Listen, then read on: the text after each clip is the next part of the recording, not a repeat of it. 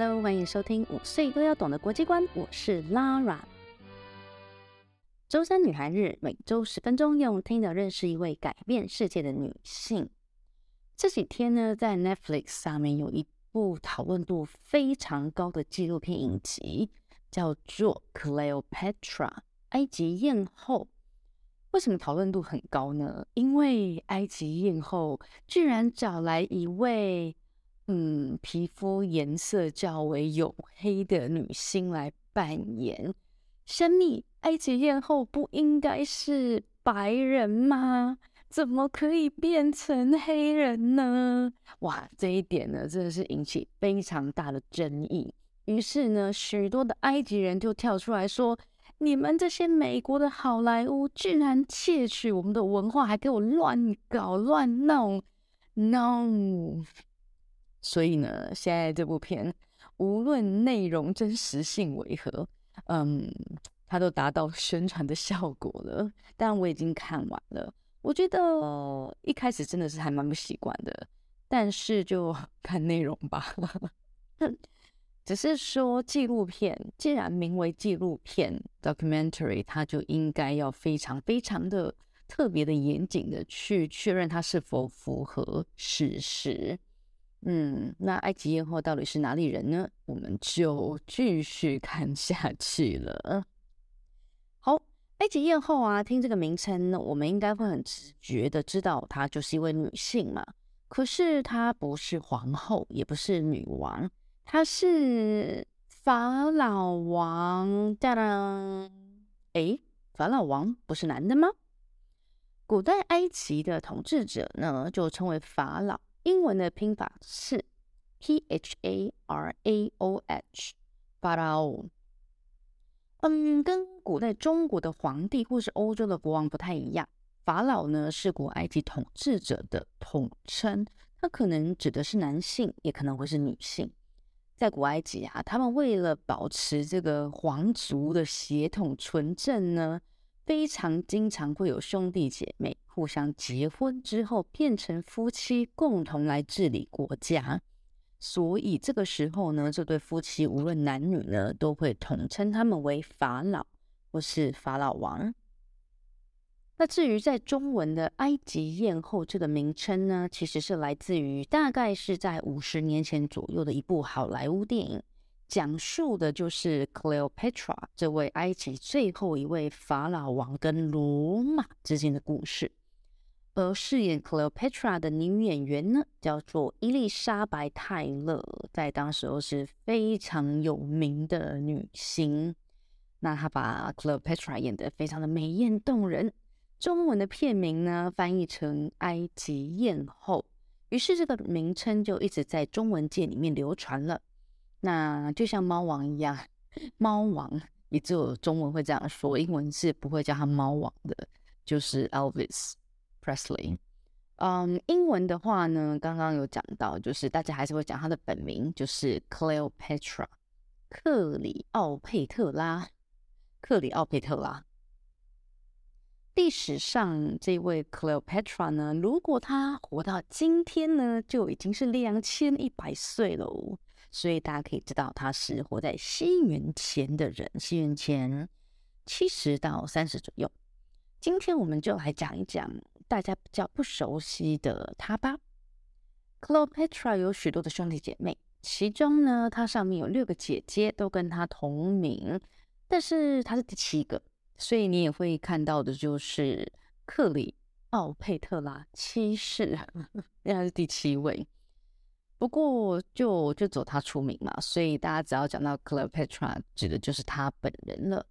从小呢，她就很喜欢泡在图书馆里。当时候，他的爸爸统治的古埃及帝国呢，有着全世界最大、藏书最丰富的图书馆——亚历山大图书馆。这个位在尼罗河出海口的港口城市亚历山卓城，在 Cleopatra 呢，他们的祖先从马其顿，就是在希腊的上面过来的时候呢，就开始盖了。到了他的爸爸统治时期呢，更是到达了举世无双的这个巅峰规模。从小呢，Cleopatra 就很爱读书。她也是在她的整个家族历史当中呢，唯一会，就唯一有去学古埃及象形文字、古埃及文化跟他们自然崇拜的宗教的人。除此之外呢，他还精通九种其他附近国家的语言，真的是语言天才。热爱知识的他，学识渊博到呢，达文西在他面前可能都不算是个咖了。上知天文，下知地理，喜欢炼金术。炼金术其实就应该是我们现在类似像物理、化学像这样子的东西。数学、医学、哲学、历史、宗教，无一不涉猎。他还会写书，他发明了一些美容术，研究出来的治疗一些眼睛疾病以及头虱的方法，而且都还把它们写成书哦。那他当时候写的书呢，当然就会存在亚历山大图书馆里。但是非常可惜的，后来这座图书馆呢遭到了大火，里面的藏书呢几乎都被烧光了。嗯，我甚至觉得 Cleopatra 她很精通心理学以及大众传媒学。像她虽然身为一个马其顿的后代。他会用古埃及女神 Isis 的形象出现，不只是在他的臣民面前哦，他呢，在这个凯撒从罗马来的时候呢，就是这么精心制造出了女神般的出场，这第一印象马上就加分许多。嗯，其实很多的历史学家认为 Cleopatra 应该不是我们现在认为的像艳后级的大美人。不过这部分也没有人可以证实他到底长什么样子，只是很能够确定的是，他应该是用他的头脑，用他的脑袋呢，征服了两位罗马的大将凯撒以及安东尼。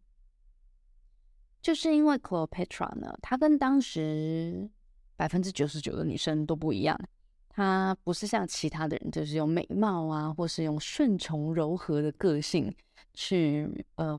面对当时的罗马男神，Cleopatra 是一位统治者，他是一位学识渊博、胆识过人、见过世面的法老，所以他在跟罗马统治者对话的时候，他的态度呢，其实是不屈不挠，甚至于呢还带点骄傲，能够源源不绝的跟他们进行辩论，就是因为这样平起平坐，才让凯撒以及安东尼拜倒在他的石榴裙下。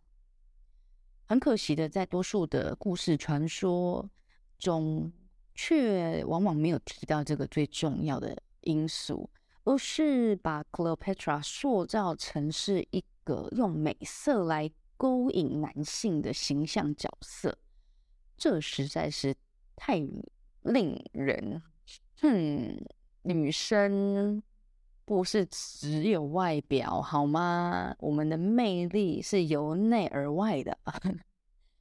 希望今天这一集呢，能够让大家对 Cleopatra 这位埃及艳后，其实我更喜欢称呼她为埃及的最后一位法老王啊，能够让大家对埃及最后一位法老王 Cleopatra 有更多、更不一样的认识。如果你想要听 Cleopatra 跟 Caesar 凯撒的故事，欢迎加入 Lara 的多语绘本世界。在我们的国际文化课程里啊，我们不但会认识国家啊，我们会从不同的角度切入，从地理、历史、政治、宗教等等的层面去认识这个世界。当然，我们也会讲古埃及、古希腊、古罗马神话故事哦。好，快追踪 Lara 的粉砖吧！Lara 的多语绘本世界，婴儿日的，或是 IG 五岁都要懂的国际观。周三女孩日，我们下周空中见，See you，bye。